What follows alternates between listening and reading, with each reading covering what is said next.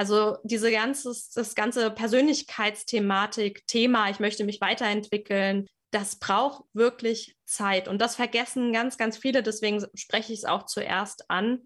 Weil es ist schon wichtig, erstmal hinzuhören. Wo fühle ich das? Vielleicht im Körper. Viele haben eben auch genau dieses Gefühl verloren. Deswegen rauchen sie, deswegen trinken sie, deswegen essen sie ganz viel oder essen ganz wenig. Also all das ist ja etwas, was uns aufzeigt, oh, da ist irgendwie ein Defizit und ich habe das Gefühl zu meinem Körper verloren.